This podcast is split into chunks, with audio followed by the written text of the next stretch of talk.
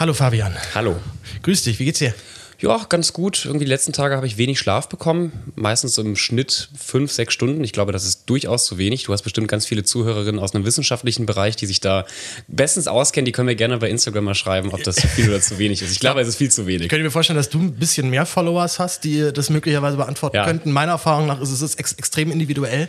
Ja. Ähm, sowohl halt, was den Menschen angeht, als aber auch was den Moment angeht. Also es gibt manchmal Phasen, da schlafe ich auch nur sechs Stunden, aber passt alles. Ja, aber diese Phasen werden gerade irgendwie so zu meinem Leben und zu meinem Rhythmus und das ist ganz furchtbar. Ich habe mir für heute vorgenommen, mindestens sieben Stunden zu schlafen. Aber ansonsten geht es mir sehr gut. Okay. Es ist auch gerade Pride Month. Wir nehmen jetzt hier Ende Juni auf. Mhm. Äh, deshalb wichtig, weil du dich auch als queer Aktivistin auch identifizierst.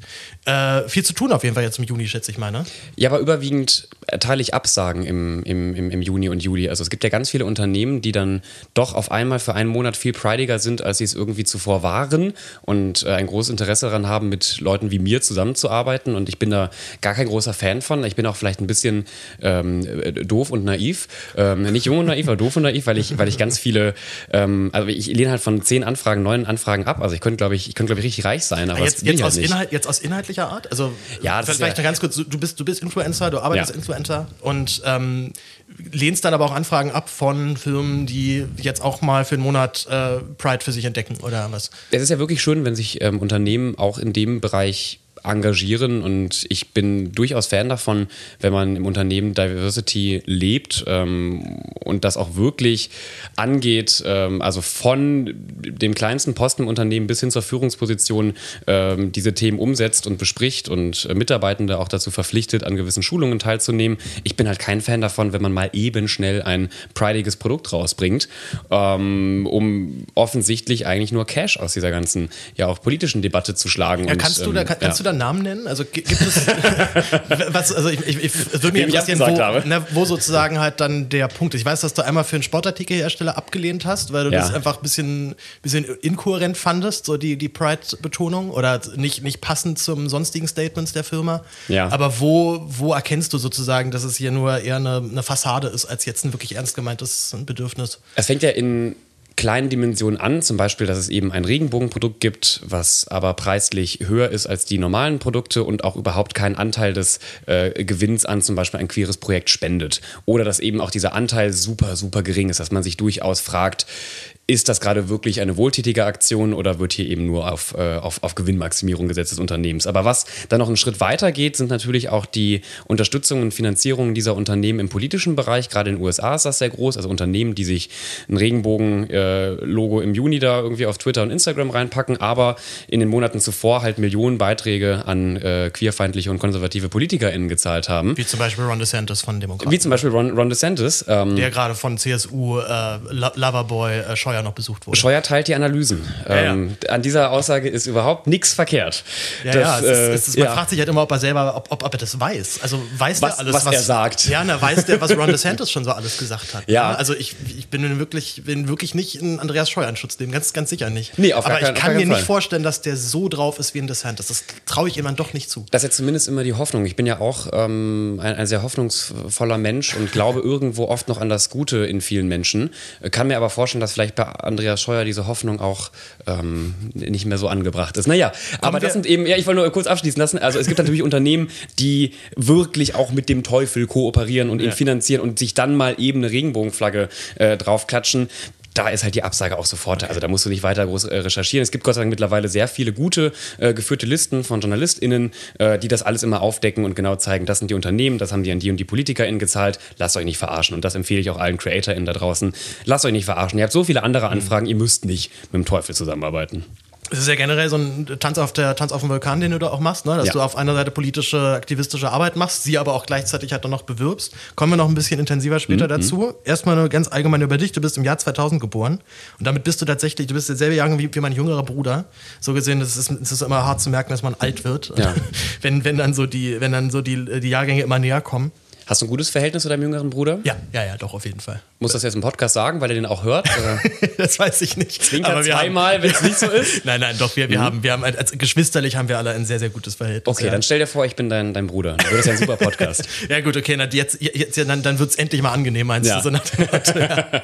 Du bist im Jahr 2000 äh, im Nettetal geboren. Ich hätte jetzt fast schon in Nettetal gesagt, weil ich erstmal dachte, das wäre ein Ort, aber es ist nur äh, sozusagen, es ist sozusagen nur die Ortschaft, ne? Und du bist sozusagen noch in einem Dorf in einem Kaff in, im Nettetal aufgewachsen. Ja, Nettetal ist ein bisschen wie so ein, wie so ein Verband und äh, zu diesem Verband gehören sechs Dörfer und die schließen sich zu einer Kleinstadt zusammen und ich komme tatsächlich eine Gang, von... Sozusagen. Eine Gang, genau. Eine Dorfgang. Äh, die Band Nettetal. ähm, äh, wir sind Nettetal, äh, Slime ist rechts. Nee, aber... Ähm, wie, wie, ist es, wie ist es da im Nettetal? Was, was, was kann die Region, was macht sie so besonders, außer der Rhein, der wahrscheinlich landschaftlich sehr schön ist? Nee, der, der, der Rhein ist da gar nicht. Ach so, okay. Ähm, es ist zwar im, am, am Niederrhein oder im Niederrheingebiet, mhm. aber der Rhein fließt da direkt jetzt gar nicht lang. Es ist natürlich sehr idyllisch. Also so wie, glaube ich, jedes kleine äh, Dorf ist es idyllisch und ruhig und man kann sich da gut zurückziehen. Natürlich hat es auch seine Macken, da es jetzt, was politische Themen angeht, möglicherweise nicht der progressivste Ort ist. Ich kann aber nicht behaupten, dass ich jetzt aus einem, aus einem Nazi-Dorf komme. Mhm. Ähm, du, du, du so, so schlimm ist der Detail nicht. Du hast es mal beschrieben als äh, ein Ort, wo zwischen den Spargelfeldern und den Vorgärten, in denen Deutschlandflaggen gehisst werden. Ja, das habe ich, glaube ich, im Spiegel das geschrieben. Das hast du im Spiegel geschrieben, mhm. ja. Den hast du mir netterweise auch gestern Abend noch geschickt. Du keinen Spiegel Plus nachdem ich den auch, Ja, ja, dann, nachdem ich das habe ich heute nochmal schnell eingebaut. Nee, es ist eine ja. schöne, ähm, also, du, du hast es selber auch als idyllisch beschrieben und gleichzeitig hast du aber auch dich selbst mit David Thomas aus äh, Little Britain verglichen. Für alle, die es nicht kennen, David Thomas ist der einzige Schwule in einem ganz, ganz kleinen walisischen Dorf. In Anführungszeichen. Also, also er stellt immer wieder, also es wird immer wieder gezeigt, dass er ja doch gar nicht der einzige Schwule dort ist, aber er will das gerne aufrechthalten. Genau, Na, er läuft halt dann in hautengen La ja. Lederlatexanzügen halt rum. Er ist auch selber relativ korpulent, deswegen sieht es ja. umso lustiger aus. Und es, weiß, es gibt eine Szene, wo dann seine Mutter bügelt einen dieser Latexanzüge ja, und er kommt so, Mutter, ich wusste ja, ich bin der Schawul. Und, ja, ja, du, ich habe mir das schon so ein bisschen gedacht. und vor allem halt immer, wenn andere Schwule im Dorf sind, sagt er immer, ja, die sind doch nicht schwul, die sind immer nur höchstens ein bisschen pervers. Also ich kann, äh, oder ich muss dich leider enttäuschen, meine Mutter äh, musste keine Latexanzüge von mir bügeln. aber ich finde find den Vergleich halt nur so lustig, weil ja, ja dafür Thomas sich ja auch, also das ist ja eine Persiflage aufs, aufs Schwulsein ja nochmal, diese Rolle ja. selber. Ja, und ich habe mich nie wirklich ähm, genau wie dafür Thomas gefühlt, weil im Endeffekt, er ist ja auch nicht der, der, der einzig Schwule im Dorf, aber ich meinte es eher in Bezug darauf, dass ich schon keinen direkten Anknüpfungspunkt hatte, was solche queeren Themen anging. Also in Nettetal gibt es keinen queeren Club. Es gibt überhaupt nicht wirklich einen großen, guten Club, in den junge Menschen gehen, aber es gibt natürlich auch keinen queeren Club. Es gibt keinen Café, keinen Safer Space in irgendeiner Form, äh, kein Jugendzentrum, das mal eine Anlaufstelle ist für solche Themen und Fragen. Und äh, man spricht auch in Nettetal nicht wirklich so offen darüber. Es gibt eben Deutschlandflaggen, die da mal vereinzelt an den Häusern hängen zwischen den Spargelfeldern, aber du siehst da keine äh, Regenbogenflagge oder eine Progress Pride Flag. Ich bin mir auch unsicher, ob viele Menschen in Nettetal überhaupt wissen, was eine Progress mhm. Pride Flag ist. Und ähm, da habe ich mich natürlich sehr oder ein wenig einsam gefühlt, obwohl ich ja wusste, rein statistisch betrachtet kann das gar nicht sein, dass ich der einzige queere Mensch in diesem Dorf bin. Hast du, hast, hast, du so eine, hast du so ein Erlebnis, so einen Moment, wo du zum ersten Mal gemerkt hast, so, nee, ich orientiere mich möglicherweise sexuell anders als jetzt hier so der Rest, sag ich mal? Ja, das war tatsächlich in meiner Schulzeit und ich finde es immer ein bisschen unangenehm, das in einem Podcast zu erzählen, aber ich habe es schon öfter erzählt, deswegen mache ich es jetzt nochmal und ich hoffe, dass es, wie gesagt, kein ehemaliger Mitschüler, ähm, nicht Gender nicht, weil es kein Mitschüler von mir hört, weil ich in der Jungsumkleide im Sportunterricht dann mal gemerkt habe, dass ich das ganz spannend finde, mhm. irgendwie meine Mitschüler nicht zu beobachten. Das klingt jetzt ein bisschen creepy, aber man zieht sich um, man ist da auf engen Raum und dann merkt man auf einmal, man findet das schon ganz interessant, was man mhm. da links und rechts von sich sieht, ohne dass ich jetzt da jemanden bespannt habe. Also yeah. liebe Grüße an die ehemaligen Mitschüler, keine Sorge. äh, habe ich nicht getan. Ja, aber, aber, wo du einfach merkst, okay, das ist jetzt hier nicht einfach nur Freunde ziehen sich um, sondern so, ui, das ist ja, ui, das ja ist, interessante ja. erotische Objekte, die hier äh, rumhängen. Das, das, was du da als, als, ich sag mal, heterosexueller Mann vielleicht auch hast in dieser Zeit, wenn man dann mal äh, auf, auf Schulausflug ist und irgendwie am See ist und die, die äh, äh, Mädchen oder zumindest weiblich gelesenen Personen ziehen sich um, dass man da auch mal den ein oder anderen Gedanken hat. Und das hatte ich eben dann auch mal in der, in der Umkleide oder also allgemein auf dem Schulhof. Ähm, dann gab es einen neuen äh, Schüler, der auf einmal von einer anderen Schule auf unsere Schule gewechselt ist. Und alle haben darüber gesprochen, also die Jungs halt, keine Ahnung, ob der cool ist, ob der auch Fußball spielt. Und ich dachte mir die ganze Zeit so, ja, ist mir eigentlich egal, ich finde den ein bisschen süß. Können wir, können wir mal darüber reden, dass sein Haar toll aussieht. Aber das, darüber wurde eben nicht gesprochen. Ja. Und das hat bei mir eben dieses Gefühl von einer kleinen Einsamkeit ausgelöst, ähm, weil es nicht thematisiert wurde. Und ich bin mir aber auch unsicher. Möglicherweise hätte ich Anklang gefunden. Also ich möchte meinen damaligen äh, Freunden und, und, und dem Bekanntenkreis gar nicht vorwerfen, dass sie mit mir nicht über diese Themen gesprochen hätten. Ja. Ähm, möglicherweise hätten sie das getan, aber ich traute mich einfach nicht, da aus mir herauszukommen und mal zu sagen, den finde ich süß. Ist mir scheißegal, ob der mhm. fu gut Fußball spielen kann. Ich finde ihn ein bisschen knuffig. Wann, wann war das dann? Also gab es dann zum ersten Mal so ein Outing auch vor Freunden, dass du das, äh, du, du, zumal du dich glaube ich auch als bisexuell selbst identifizierst. Genau, ne? das, also, das war ja dann nochmal das, das ähm, in Anführungszeichen größere Problem. Gerade im Alter von 14, 15, 16 Jahren gab es dann eine Woche, in der ich dachte, ich sei schwul. Dann dachte ich wieder, nein, ich bin heterosexuell. Es schwankte sehr, bis man dann irgendwann mal auf den ganz wilden Gedanken kommt, möglicherweise mhm. könnte ich auch bisexuell sein. Und ähm, gesagt und geoutet habe ich mich auch öffentlich in Nettetal Nie. Ich bin ja dann mhm. mit 16 ähm, weggezogen. Ich habe dann in Köln lange Zeit äh, gelebt und äh, wohne jetzt in Berlin. Und richtig geoutet habe ich mich auch erst, als ich nach äh, Berlin gezogen bin. Ähm, Im engeren Freundeskreis und auch im Familienkreis war ich mit 15, 16 durchaus geoutet, aber das waren eben ein paar wenige. Also auf dem Schulhof in Nettetal habe ich es nie offen mhm. gesagt. Aber meine beste Freundin und mein bester Freund, die wussten das auch schon, als ich in Nettetal wohnte. Ja. Aber du bist ja nun inzwischen nicht ganz unbekannt. Du hast eine relativ große Followerzahl bei Instagram. Du bist, du hast für den Spiegel, wir haben ja auch zitiert geschrieben, es ist schwer vorstellbar, dass das jetzt nicht auch äh, durchaus auch mal irgendwie in deinem Bekanntenkreis und deinem Freundeskreis aus der Schule angekommen ist, dass die haben ja auch Instagram und die haben ja auch Internet bei, bei sich im Dorf, wenn, wenn auch kein sehr gutes, wie du ja immer schreibst.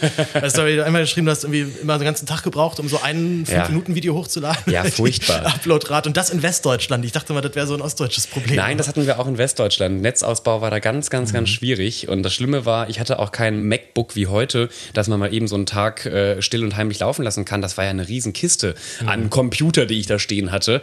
Ähm, also Tower noch öko, so ein Tower. Ne? Ja. Äh, ökologisch betrachtet ähm, war das furchtbar, dass ich damals Videos im Internet gemacht habe, weil ich eben immer einen Tag die hochladen musste. Naja, was da meine ehemaligen äh, MitschülerInnen angeht, ich bin da immer ein wenig ängstlich, auch wenn ich zurückkomme nach Nettetal, weil ich genau das, was du gerade gesagt hast, auch davon ausgehe, dass die mich durchaus öffentlich medial ab und an verfolgen, ohne dass sie jetzt die größten Fans sind, aber äh, sicherlich bekommen die mit, was ich, was ich so tue und ja. sage und schreibe und der Name Nettetal fällt dann doch auch öfter, als ich mir das gedacht habe in dieser medialen Karriere. Merkt, merkt man sich einfach gut. Ja, und Nettetal, dann, dann das äh, geht ja, rein. Ja. Da, es gibt sogar ein anderes Nettetal, äh, da kommt, glaube ich, Bier und Wasser her, aber das ist nicht Ach. das, wo, wo, wo ich herkomme. Aber was ich nur, nur sagen wollte, ich habe immer so ein bisschen Angst, wenn ich wieder zurückkehre, dass ich dann darauf angesprochen werde, weil bei Instagram ja. oder äh, bei Twitter schreiben mir wenig Menschen von, von äh, früher, aber ich glaube durchaus, dass sie das sehen. Und dann steht man da mal bei Edeka an der Kasse und dann äh, sagt bestimmt in zwei Wochen jemand zu mir, ja, ich habe ich doch gehört hier beim Gäbler im Podcast. Ja, ja, da ist ja mal wieder super hier über Nette Teil gesprochen. Mal gucken, mal Ganz mal gucken, toll. Ob, äh, ob, ob, der Republika-Podcast auch schon im Nette Teil empfangen wird. wenn, wenn, ihr das hört ähm, und ich das nächste Mal in Nette Teil äh, zu sehen bin, ähm, winkt doch einfach ganz panisch, wenn ihr mich seht, als Zeichen, dass ihr diesen Podcast gehört habt. Ja, da was auch immer ganz, ganz beliebt ist, einfach ganz lange die Leute anstarren. Starrt mich an und genau. winkt auf einmal, ganz das hektisch. Ist, dann weiß ich, ist, ihr habt gehört. Es ist immer ganz weird. Ich kenne das ja auch teilweise, das ist mir auch schon manchmal passiert, angesprochen wird. Das ist schon auch sehr selten so, aber gerade ja. so auf Demos und sowas ist es dann schon auch manchmal vorgekommen. Aber der Klassiker ist ja halt, dass die Leute die einmal nur angucken. Und, so, nee, das, äh, das und ganz lange, genau, dann, was ist der das? Ist das der das nicht? Ist nee, das ist der nicht. Und das ist so komisch, wenn der du halt viel, so merkst, da starrt mich. Und ich weiß ja nämlich, haut er mir jetzt auf die Schnauze gleich. Ja, ja. So, ja gerade natürlich auch, wenn man politisch aktiv ist, das kennst du ja auch. Ja. Ähm, ich glaube, sobald man in irgendeiner Form im Internet zu irgendetwas Stellung bezieht, macht man sich Feinde. Dafür ja. muss man nicht mal sich in einer politischen Branche radikalisieren. Aber äh, in gewisser Form haben wir beide das ja irgendwo getan. Und dementsprechend habe ich auch immer Panik, wenn ich auf einem Festival bin, auf einer Demo bin und da guckt einen wirklich mhm. jemand so eine Minute lang an. Kann cool sein, kann eine nette Begegnung werden. Ich quatsch dann auch sehr gerne. Also ich freue mich immer, wenn Menschen mich erkennen, ansprechen. Ja, ja, da sind schon wirklich same. wilde Gespräche entstanden. Voll. Aber du kannst nie ausschließen, vielleicht doch ein Fascho. Vielleicht, ja, vielleicht war das das letzte Mal, dass sich jemand angestarrt hat. Zumal ich habe ja noch ganz viel, ich habe ja so ganz viel Querdenken-Berichterstattung gemacht. Und ja, das ist durchaus halt wirklich mal vorgekommen, dass Darüber mich irgendjemand ich halt kennengelernt. ja, stimmt richtig. du hattest mir auch irgendwann mal geschrieben, dass du überlegt hast, dass du eigentlich ja auch durchaus in den Journalismus auch gehen möchtest oder dich ja auch in eine journalistische Richtung entwickeln magst. Ja. Und hat irgendwie gefragt, was denn, was denn da mein, mein Tipp wäre. Ich meine, ich habe dir Lokalzeitung empfohlen, habe ich noch, noch mal nachgelesen. Ne? Ist tatsächlich so mit, mit der einfachste Weg, um im Printjournalismus einfach mal reinzuschnuppern, wenn man einfach mal zur Lokalzeitung geht. Zumal die, die, die brauchen ganz dringend Leute immer. Ja, ne? und deswegen, also. da würde ich gerne die, die Brücke schlagen und auch eigentlich den Kreis schließen, denn ich weiß, es gibt jemanden, der bei der Rheinischen Post arbeitet. Ja, ähm, das ist ja bei uns quasi als Ableger die größte Lokalzeitung, ja. der niederrheinische Teil der Rheinischen Post. Und ich kann mir vorstellen, dass diese Person wirklich diesen Podcast hören könnte. Ähm, Paul Gebler empfiehlt, ich soll bei einer Lokalzeitung anfangen. Es ist, es Schreibt ist, mir doch mal. Es ist am niedrigschwelligsten und ähm, ich würde sagen, man lernt schon noch mit am meisten. Also es gibt, ja. ich meine, es gibt natürlich dieses Lokalzeitungsbusiness, wo du jetzt wirklich nur zum Taubenzüchterverein fährst. Das würde ich sagen, Finde ich Hammer. Kann man, ich, ich würde sagen, es stirbt gerade schon aus, auch nicht ja. ganz zu Unrecht, ja. ich so ein bisschen. Ähm, Steile These, ja. Ich habe zum Beispiel jetzt für die Lausitzer Rundschau zum Beispiel auch gerade zum ersten Mal geschrieben und so. Ja. Und also ganz viele Tages, äh, ganz viele von diesen, gerade diesen kleinen Lokalzeitungen bauen ganz viel digital aus. Also da kann man auf jeden Fall jetzt gerade, also da brauchen die auch ganz dringend junge Leute, die halt im, also du kennst ja, wie 50-jährige Smartphones ja. bedienen. So, also, äh, und das ist alles immer so ein bisschen krampfig und die freuen sich total, wenn da so ein 20-Jähriger antanzt. Nee, deswegen die Rheinische Post, wenn ihr das gerade hört, slidet doch einfach mal in meine Insta-DMs. Wir können da bestimmt zusammenarbeiten. Das Tolle ist, dann kann ich so zwei Monate ein Praktikum machen bei der Rheinischen Post und dann nur die ganze Zeit irgendwelche Taubenzucht-Stories schreiben und dann schreibe ich irgendwie für, für die Weiß oder ein anderes Blatt, äh, wie scheiße das war, zwei Monate für eine Lokalzeitung zu arbeiten. Weil, ist, ich glaube, jetzt ist auch ein guter Zeitpunkt, äh, das einmal einzuspielen, ähm, weil das Lustige ist ja, dass wir, wir kennen uns jetzt äh, schon, schon über, über Instagram und über, ja. über unsere Arbeit, aber witzigerweise kenne ich ja dein Management sehr, sehr gut. Und zwar ähm, hat er folgende, ja. folgende Nachricht auch nochmal hier äh, ab, abgelassen. Jo, Paul, ich habe gehört, ähm, ihr macht am Donnerstag einen Podcast, äh, du und Fabian. Äh, sag mir doch mal gerne mal Bescheid, wie viel Budget du eingeplant hast. Äh, die normale Tagesgage oder sagen wir eine Stunde kostet bei ihm 1000 Euro. Wir kriegen bestimmt einen Kompromiss hin. Danke. Ja, der Kompromiss war dann, dass, er, dass es dann doch 2000 Euro wurden. Hm, ähm, ja, das ist Jakob. Ja. Ähm, du bist mit Jakob in einem Chorverein, ohne das jetzt hier exposen zu wollen. Aber das kann man sehr gerne exposen. Man, wir, haben ja. auch, wir haben auch Mitte Juli Konzerte. Äh, zieht's euch rein. Vokalsystem Berlin. Toller, toller klassischer Chor aus Berlin. Ja, ich bin mit Jakob zur Schule gegangen sogar noch. Wir kennen uns ja richtig, richtig lange. Ja, und Jakob ist tatsächlich mein, mein Manager. Ich finde, das klingt immer sehr, also ich klinge dann wie so ein Promi, wie so ein Star. Das bin ich ja gar nicht. Also Jakob betreut auch noch andere Menschen, aber unter anderem auch mich. Und es ist tatsächlich Be gang betreut, und gäbe. finde ich, klingt doch viel. Es klingt doch so, als müsstet ihr immer so alles zurechtrücken. Richtig, so, aber das Frühstück hinstellen, dass du auch was isst. Ich, ich würde ja sagen, es ist nicht so, aber in einer gewissen Form ist es so. Und gerade ja. was Podcast-Anfragen angeht, natürlich auch in einem Monat wie diesem, gibt es da schon einige Anfragen und das ist ganz gut, jemanden zu haben, der da nochmal ähm, alles ein bisschen besser unter Kontrolle bringt. Und tatsächlich ist auch Jakob dann die Person, die immer mal wieder nach einem Budget fragt oder versucht, da was rauszuhandeln. ähm, ja, ich habe ich hab leider keins. Tut mir sehr leid. Du hast ein Wasserglas bekommen von mir immerhin. Ich habe schon mitbekommen, dass er dir scherzhaft geschrieben hat und deswegen möchte ich das in diesem Podcast klarstellen. Also ich halte diese Nachricht für, für einen Witz und äh, möchte auch betonen, 1000 Euro pro Stunde ist leider auch nicht mein, mein, das, mein Stundensatz. Ich das, wünschte, es wäre so. Das wäre, das wäre schön, ja. Ja, ja. Ja, ich, ich, ich würde mir, das, ich würd mir tatsächlich auch wünschen, dass ich, dass ich einfach ein kleines, so kleine Aufwandsentschädigung zahlen könnte. Ja. Irgendwann mal. Äh, auch vielleicht hier nochmal der Einschub, äh, die aufmerksamen Hörerinnen und Hörer werden es mitbekommen haben. Es gab im Juni einfach gar keine Folge von mir. ähm, das hat den ganz einfachen Grund, ich hatte einfach keinen Gast. also ich hatte keinen Gast und äh, keine Lust, jetzt so ein Interview irgendwie mir so aus den Haaren, äh, aus, aus der Nase zu ziehen und habe einfach mal gesagt, dann gibt es jetzt einfach mal keins.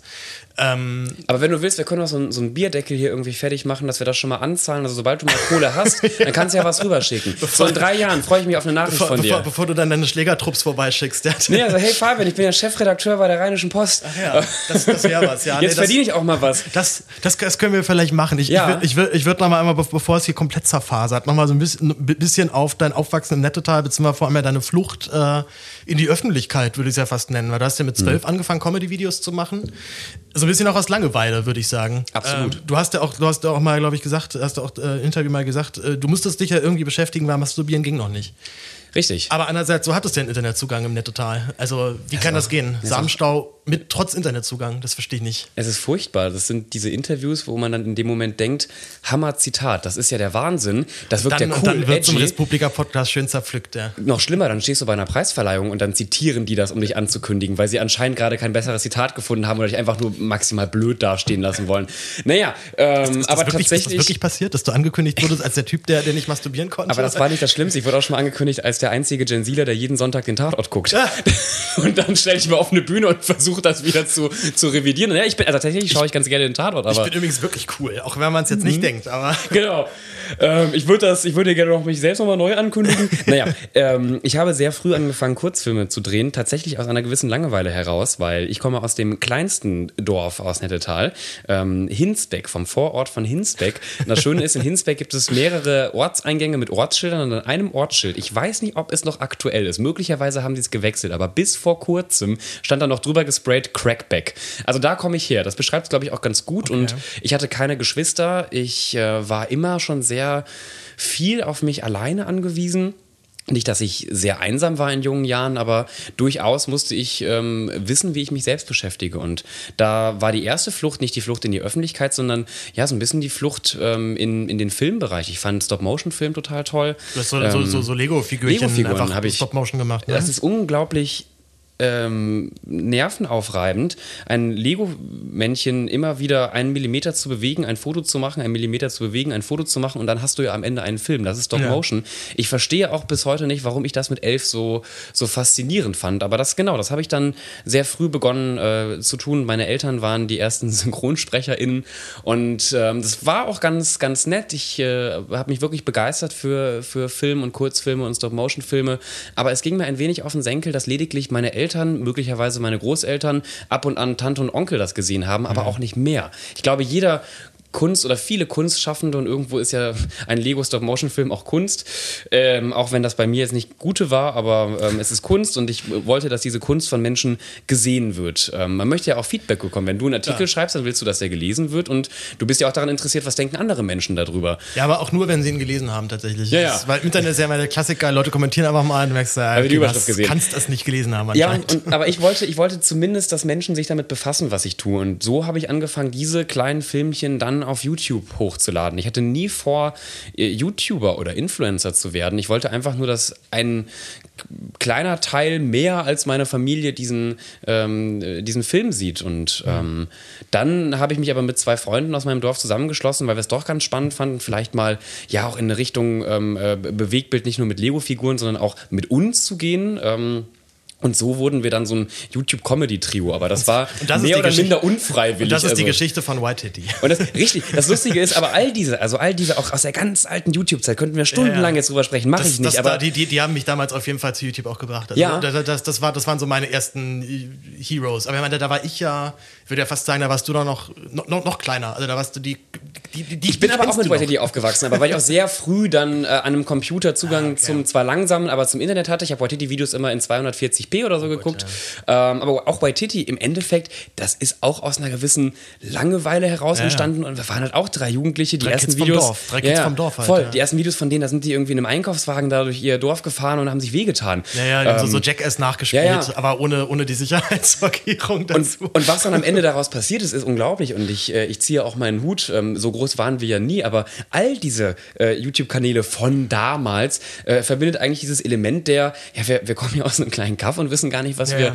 was wir tun sollen. Dieser Gedanke von, wir wollen berühmt werden und wir wissen, wir können damit Geld verdienen, den gab es damals mhm. nicht. Du hast kein Geld mit YouTube verdient. Ab, ähm, es ab, war ab niemand wann, wirklich Fame. Es gab keine Kanäle mit Millionen Followern. Wann, wann war denn bei dir der Zeitpunkt, dass du damit dann Geld verdient hast? Also, dass deine Videos monetarisiert wurden? Sofort, nein.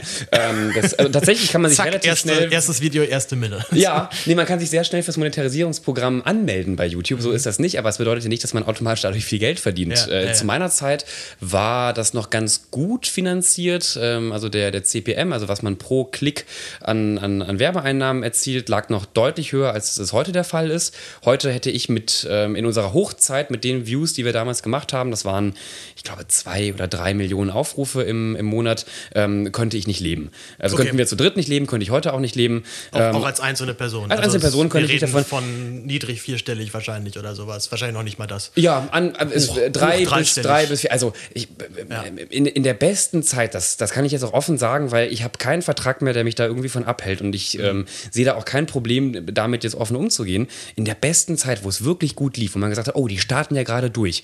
Äh, mein Gott, müssen die erfolgreich sein, was die bestimmt an Kohle verdienen da haben wir im Monat, wie gesagt, zu dritt ein Taui mhm. bis vielleicht, wenn es ganz gut lief, 1,5 Maximum. Aber gut, ich meine, für, für Jugendliche, für, für, Jugendliche, die irgendwie Quatsch bei YouTube hochgeladen haben, ja. so, dass ich will, will das jetzt hier nicht so stiefmütterlich ab, abwatschen, ja, ja. aber ähm, ist das natürlich unfassbar viel Geld. Also Klar. Ihr, ihr, müsst euch doch vorgekommen haben wie sonst was. Aber im Endeffekt war es auch äh, furchtbar viel Arbeit, ähm, an der wir fast kaputt gegangen sind. Nebenbei Stimmt, haben wir ja. irgendwie noch einen Schulabschluss gemacht und äh, ich sag's dir ehrlich, wenn wir bei uns im Dorf im Café gearbeitet hätten oder ja. beim Subway, beim McDonalds, hätten wir das gleiche bis vielleicht sogar noch ein klein bisschen mehr verdient. Also wirklich ja. lukrativ war es dann doch nicht. Und, ähm, also wenn, wenn, ihr, wenn ihr dieselben Stundenzahl vor allem halt bei Mc's äh, gearbeitet hättet. Ja, also auf die, auf die Stunde runtergerechnet ähm, war, das, war, das, war das fast schon Ausbeutung, was wir, was wir, aber wir haben uns ja selbst ausgebeutet. Von daher ist es ja vollkommen fein. Nein, aber ähm, wirklich angefangen, Geld zu verdienen mit YouTube habe ich mit 15 ähm, und zwischen 15 und 18, vielleicht auch noch 19 war dann eben äh, irgendwann so dieser Peak.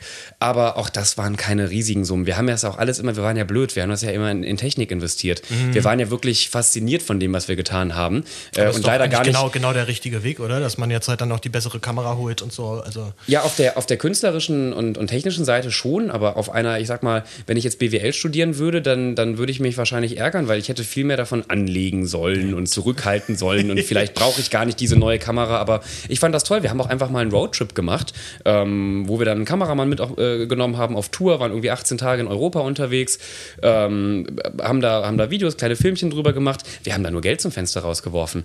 Das, äh, wir haben keinen Sponsor bekommen. Wir dachten, wir, wir kriegen irgendwen und dann, dann kommen wir da am Ende mit Null raus. Nee, nee, wir hatten schon durchaus Kosten. Yeah. Aber es war ja egal. Es war ja, wir waren Jugendliche, wir waren jung, wir waren äh, Gott sei Dank nicht auf das Geld angewiesen. Aber ich sagen, am Ende plus minus null mit dieser YouTube-Karriere. Ne? Ich habe ich hab keinen Cent mehr von heute. aber es hat, es hat dir halt auch ja den Startschuss natürlich jetzt halt gesetzt für deine jetzige Arbeit, ja. die du machst. Ja. Und natürlich jetzt halt die Erfahrung natürlich auch, die du dabei gesammelt hast. Der gerade halt in so einer super wertvollen Zeit, so zwischen 12 und 16, wo man einfach nebenbei noch so, so völlig komplizierte Dinge halt dann nochmal lernen kann. Ja. Du hast aber auch schon direkt deinen ersten Shitstorm gehabt, habe ich gelesen. Ihr habt einen Microsoft-Computer beworben und habt direkt Stress bekommen mit eurer, mit eurer Community, soweit ich weiß, ne? Nach dem Motto, i, warum macht ihr denn eigentlich gerade Stress mit deiner Katze? Ja, die, ich überlege auch schon gerade, ob wir die einfach mal reinlassen. Microsoft Computer Shitstorm. Ja. Das war natürlich auch für uns eine ganz, ganz, ganz schwierige Phase, als wir auf einmal größer wurden, alles sich professionalisierte, wir mit einem größeren Management zusammenarbeiteten und man dann uns die ersten Kooperationsanfragen weiterleitete. Ich kann nie sagen, dass man uns verleitete zur Kooperation, das stimmt nicht, ähm, weil auch das Netzwerk, in dem wir damals waren, immer sehr, sehr, sehr böse dargestellt wird. Ähm, Ach, war, war, das das Böse von Christoph Krachten? Das war das ganz Böse, ah. das war Mediakraft. Und, ja, Mediakraft, ähm, ja da, auch da könnten wir Stunden drüber sprechen. Die Realität bei uns war aber damals, dass man uns das lediglich angeboten hat. Also es kamen Anfragen mhm. rein, die haben sich darum gekümmert, die hatten unser E-Mail-Postfach und haben uns das weitergeleitet und es stand uns vollkommen frei, möchten wir das tun oder nicht. Wir wurden dann niemals zu irgendetwas gedrängt. Aber durchaus war das ja verlockend, wenn du dann weißt, okay, mit einem, mit einem Video, einem bezahlten Video, kann ich mir jetzt eine neue Kamera und sogar das neue Mikrofon kaufen. Ähm, das waren ja durchaus damals auch schon Summen, die höher waren als die reinen YouTube-Einnahmen. Und so begannen wir immer mal wieder auch Kooperationen einzugehen. Und das erste Placement war leider mit Microsoft, ähm, mit so einem, wie heißen die diese, diese Falt? Äh, ja, das war, das war so, so, äh, so, ein, mit so Touchscreen. Ja, ja, genau. Ne? Ja, ähm, den, den eigentlich ein, ein, harmloses Produkt. Das Problem war nur, ich habe mich ja auch sehr früh schon politisiert und radikalisiert und war gerade auf Twitter auch ähm, sehr angesehen in sehr linkspolitischen Kreisen. Und, und, dann, und dann machst du so einen Scheiß. Das ja. war quasi der, das, das, das, das war der Dammbruch bei, bei, bei Fabian Grischka. So, jetzt geht's los. Jetzt müssen wir uns von ihm jetzt, verabschieden. Jetzt hebt er ab. Ja, ja, die Kapitalisierung ah. äh, des blauhaarigen Fabian Grischkatz. Und, ähm, also da, blaue Haare. Da kam, genau, und es gab auch den Hashtag dann blaue Haare Billigware. Ah. Ähm, der ist sogar getrendet. Also ich war mal in den Twitter-Trends, aber nicht im Positiven.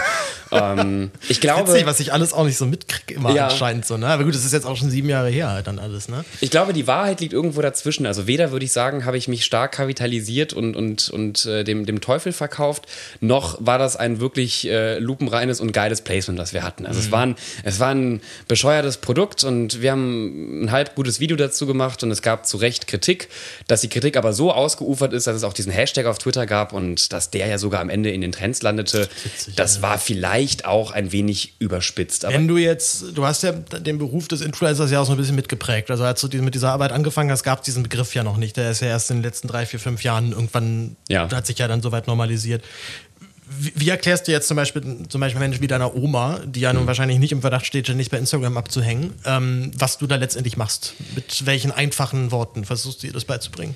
Das wird für, für dich jetzt vielleicht ein Schock sein, aber meine Oma hängt tatsächlich ziemlich viel bei Instagram ab. Und meine Oma hat sogar TikTok. Und ähm, auch Oma ist moderner, ich habe noch nicht mal TikTok. Tatsächlich. Ja. Ich bis heute echt von, ich versuche mich von dieser App fernzuhalten. Ich habe Sorge vor dem, äh, ich tatsächlich vor dem auch. Sog, vor dem Sog dieses Algorithmus. Ja. Ich bin, ich bin den, den Instagram Reels schon komplett verfallen. Oh Gott, das könnte ich niemals, wenn, wenn mein Instagram Reels Algorithmus öffentlich wird. Ähm, oh, ja, ja. Da kannst du nicht mal mehr von Canceln sprechen. Du bist, ich bin einfach weg. Also das ist äh, ausgelöscht, bin ich dann. Nee, meine Oma versteht tatsächlich äh, Social mediale Dynamiken ziemlich gut. Die mhm.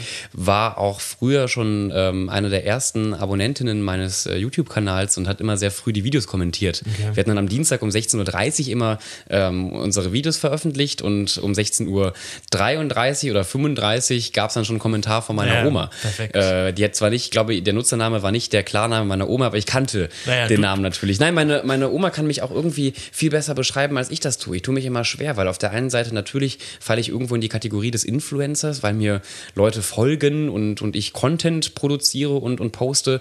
Aber ich würde behaupten, dass ich jetzt gar nicht mal so der klassische Influencer bin. Und ich arbeite ja, ja auch viel im, im Hintergrund, äh, versuche da immer mal mehr oder weniger auch die Bahn in den Journalismus zu schlagen. Und dass ich jetzt morgens aufstehe und meinen mein Kaffee und, und mein Müsli filme, ähm, das mache ich ja durchaus selten bis eigentlich überhaupt nicht. Du, du, hast doch auf jeden Fall schon relativ strenge Grenzen, wo, glaube ich, ja. dein, also das ist, das ist auch immer genau die Grenzen, wo ich auch genau wüsste, da fängt der Beruf, glaube ich, auch ganz schnell an, unfassbar unfassbar stressig und nervig zu werden. Ja. Und es gab ja auch, glaube ich, gerade jetzt vor ein, zwei Jahren so die große Welle von diesen diese allerersten InfluencerInnen, die sagen, es, es geht nicht mehr, ich kann das nicht mehr, ich kann ja. nicht den ganzen Tag mich filmen und wie ich sonst was mache. Ja, das, also bei mir ist es nicht der Punkt, dass ich sage, das geht nicht mehr, sondern ich, ich mache das ja einfach mhm. gar nicht. Also gerade sitze ich mit dir in einem Podcast, mein Handy ist im Flugmodus, liegt hier unten, ich filme hier nichts parallel. Ja. Ich finde das total ja. angenehm, auch mal in einem, ähm, ich sag mal, eher klassischeren Format wie einem Talk-Format Gast zu sein. Danke. Ich bin, ich bin, glaube ich, viel zu boomerig auch in meiner Generation, äh, um wirklich äh, überzeugter Influencer zu sein. Ich verbringe dafür zu wenig Zeit okay. auf TikTok und, und Co. Und ich merke das auch bei, bei Veranstaltungen oder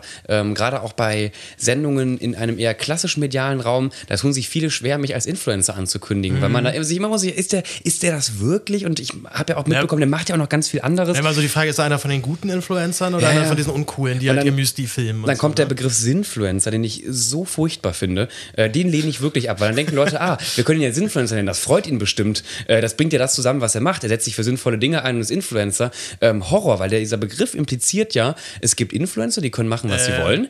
Ähm, mein Gott, kannst, kannst, kannst morgen auch die wildesten äh, Verschwörungstheorien raushauen. Du bist ja nur Influencer, der darf ja, das, der darf auch weiterhin Werbung machen. Und dann gibt es die Sinfluencer. Wenn die aber da nur einen falschen Post teilen, dann sind die aber sofort weg von der Bildfläche.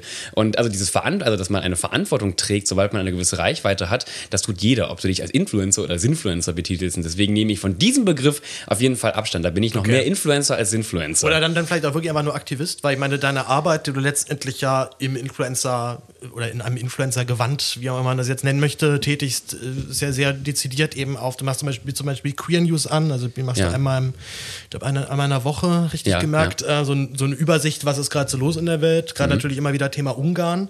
Mhm. Ähm, Glaubst du denn manchmal, dass das ein, also dass du auch einen ganz anderen Beruf hättest ergreifen können und da genauso glücklich geworden wärst? Weil ich meine, jetzt gerade hast du natürlich die, machst ja mehr, weniger wenn man so sagen kann, was du willst. Also du ja. machst zumindest halt Dinge, auf die du Lust hast, du machst Dinge, die du für sinnvoll erachtest. Schon das können, kann ja nicht jeder über seinen Beruf sagen. Und ich verstehe das auch nicht.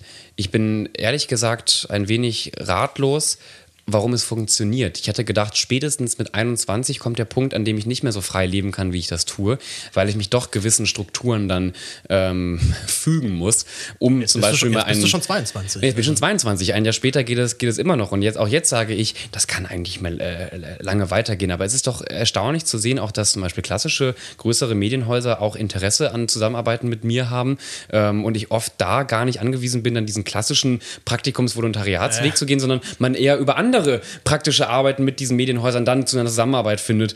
Ähm, Deswegen fand, fand, ich deine Frage auch so ja. nett, dass du halt nochmal sozusagen über den, den ganz klassischen Praktika-Weg nochmal reingehst, weil ich glaube, du hast ja. da andere Möglichkeiten auf jeden Fall. Äh, ja, und, und ich schließe das nicht aus, dass ich trotzdem, ähm, ich möchte ja auch weiterhin studieren. Äh, mhm. Das klingt immer wie eine schlechte Ausrede, aber tatsächlich, ich wollte immer studieren und ich kam einfach die letzten Jahre nicht dazu. Was würdest ähm, du dann studieren? Entweder halt im journalistischen Bereich, mhm. obwohl ich mir da unsicher bin. Natürlich, Journalismus ist ein Handwerk und ähm, da kann ich noch einiges lernen, aber durchaus ist es ja auch sinnvoll, ein Studium zu wählen in einer Thematik, in der man überhaupt noch nicht so bewandert ist. Und, ähm, glaube, das, das, Handwerk kann man ganz gut noch in den Betrieben selber oder halt genau, genau. Journalismus. Das hält mich auch lernen, sehr vom, also zum einen, dass ich sowieso schon in den Betrieben und ich selbst ja sehr viel arbeite, ähm, ähm, plus dass mir einfach die Zeit fehlt, also führt dazu, dass ich gerade nicht Journalismus studiere, aber das will ich gar nicht, ähm, gar nicht ausschließen. Also ich sehe mich durchaus auch noch mal irgendwo ein richtiges Praktikum machen. Ähm, ich schließe nicht aus, dass ich auch mal in einem Unternehmen äh, fest angestellt mhm. bin, dass ich gerade wirklich die Freiheit besitze, zu tun und zu lassen, was ich, was ich möchte und es läuft und es kommen weiterhin Anfragen, obwohl ich mich auch wie in diesem Podcast immer wieder auch kritisch über mich selbst äh, äußere. Das finde ich selbst ein wenig verwunderlich, aber genieße es, solange es geht und das ist definitiv ein Riesenprivileg und äh, also, auch also, auf Twitter werde ich ja immer wieder sehr scharf äh, kritisiert und angegriffen, auch eben für äh, meinen sehr privilegierten Aktivismus und stimme aber diesen äh, kritischen Stimmen auch zu, also in einer gewissen Form, weil du mhm. gerade auch von Aktivist gesprochen ja, hast. Ja. Ähm, es ist schon, letztens hat eine Freundin gesagt, es ist schon eher so ein bisschen Champagner-Aktivismus. Und ähm, das Würdest du das selber so unterschreiben? Dein, ich setze mich schon Arbeit. immer mal wieder auch ein bisschen in die Scheiße. Ähm, ich habe auch schon Straßen blockiert und wurde ja. auch schon von der Polizei abtransportiert und viel Dreck im aktivistischen Bereich mitgemacht. Aber wenn ich mir natürlich gerade auch im queer-aktivistischen Bereich andere AktivistInnen äh, anschaue, gerade aus Ländern, in denen eben die gesetzliche Lage nicht auf dem Punkt ist, in dem sie ja. hier in Deutschland ist, ist es für mich immer etwas anmaßend, mich da wirklich als Vorzeigeaktivisten hinzustellen. Ich denke eher, dass ich eine Art Brückenbauer bin mhm. zwischen klassischen AktivistInnen und eben auch Fachverbänden äh, und äh, aber auch auch Medienhäusern, JournalistInnen, Menschen mit einer Reichweite, MultiplikatorInnen. Ich glaube, ich habe da überall ganz gute Kontakte, ich habe einen ganz guten Blick auf diese Themen und ich weiß, wie ich Menschen zusammenbringe oder wen ich auch als Referenz nutze mhm. für, für meine Themen. Aber ich würde mich weder als klassischen Journalisten noch Aktivisten bezeichnen. Wahrscheinlich irgendwas, wenn es so ein Dreieck gibt, Influencertum, Journalismus, Aktivismus, in der Mitte ist Fabian irgendwas, irgendwas dazwischen, ja. ja. Falls, also falls sich das tröstet, ähm, ich weiß so, dass Farin Urlaub, äh, Gitarrist von, von Die Ärzte, hat er auch mal in einem Interview gesagt, dass er eigentlich sein ganzes Leben lang immer dachte, ja, okay, das mit der Band ist schon cool. Das ist auch cool, dass ich damit auch echt Geld verdiene gerade, aber irgendwann muss ich halt was Richtiges machen. Hat er das in einem Interview bei dir gesagt beim fünften Konzert, als man dich endlich reingelassen hat? Nein, leider nicht. Ja, die wollten ja leider immer noch nicht mit mir reden. nee, du, ich habe ich hab, hab doch, ich hab, hab wieder Mann mit den tausend Kontakten. Soll ich mal, soll ich mal? Wenn, wenn du da irgendwas, wenn du da irgendwas hast, nein. ja. Also nein, nein. ich, ich habe ich hab jetzt tatsächlich im Zuge dieser Rammstein-Nummer auch nochmal überlegt, den nochmal anzufragen, weil ja. sie da so ein bisschen so dumm so rumgewitzelt haben. Ja. Wo ich an sich das prinzipiell nicht schlimm fand, dass sie darüber Witze machen, weil die, die Ärzte, also ich glaube, wenn jemand über alles Witze machen darf, dann wahrscheinlich noch, noch die Ärzte. Ja. Die Witze waren aber noch nicht sonderlich gut. Ja, ich, ich, ich möchte, ich möchte auf diese The Thematik eigentlich gar nicht so tief eingehen, aber ich fand es nee. auch nicht wirklich lustig. Aber, weil du ja, glaube ich, ungerne Werbung für dich selbst machst, ich kann sagen, Paul Gebler hat ein wunderbares Buch über die Ärzte geschrieben. Dankeschön, ähm, Dankeschön, Dankeschön. Versucht irgendwen zu finden, der euch das schenkt oder ladet es euch illegal runter. Es kostet auch nur 10 Euro. Das aber schenkt diesem Mann kein Geld. also ich meine, das sind, das sind also 10, 10 Euro ist halt noch nicht mal mehr zwei Döner inzwischen. Das kann man, glaube ich, schräg manchmal hin. Aber auch die hat er nicht verdient, zieht es euch irgendwo illegal, aber ist gut. ihr kriegt ihr kriegt, ihr kriegt meinetwegen, kriegt, kriegt ihr sogar noch eine Unterschrift, aber falsch. Ich unterschreibe ja. dann mit einem falschen Namen. Könnt ihr auch bei Instagram schreiben, dann kriegt ihr das auch für acht. Oder, verschreibt mich dann irgendwie.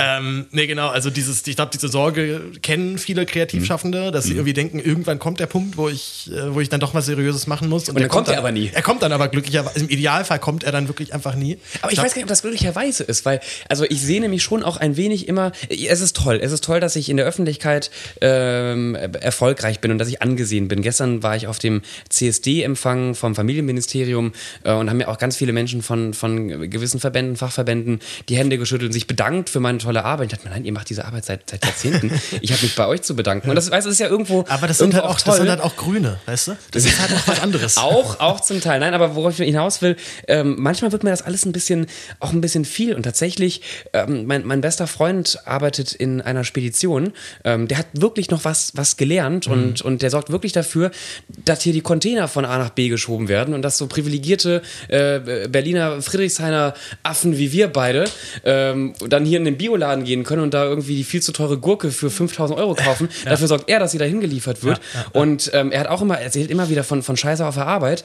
Ähm, ich glaube, da, da können alle ein Liedchen von singen, aber doch finde ich es ganz toll, dass er auch diese festen Strukturen hat. Und ich merke auch im, im grundsätzlichen geht es ihm ganz gut damit. Voll. Und dieses Gefühl gebraucht ja. zu werden, ne? Dieses Gefühl, ja. ich mache eine sinnvolle Tätigkeit, die vielleicht ein bisschen dröge ist, aber sie muss halt gemacht werden, weil ansonsten steht die Hafermilch halt dann nicht so. im, im, Laden und äh, Fabian Grischkat jammert, weil ja, ich habe meine Hafermilch. Ja, mir gar nichts Veganes im Laden.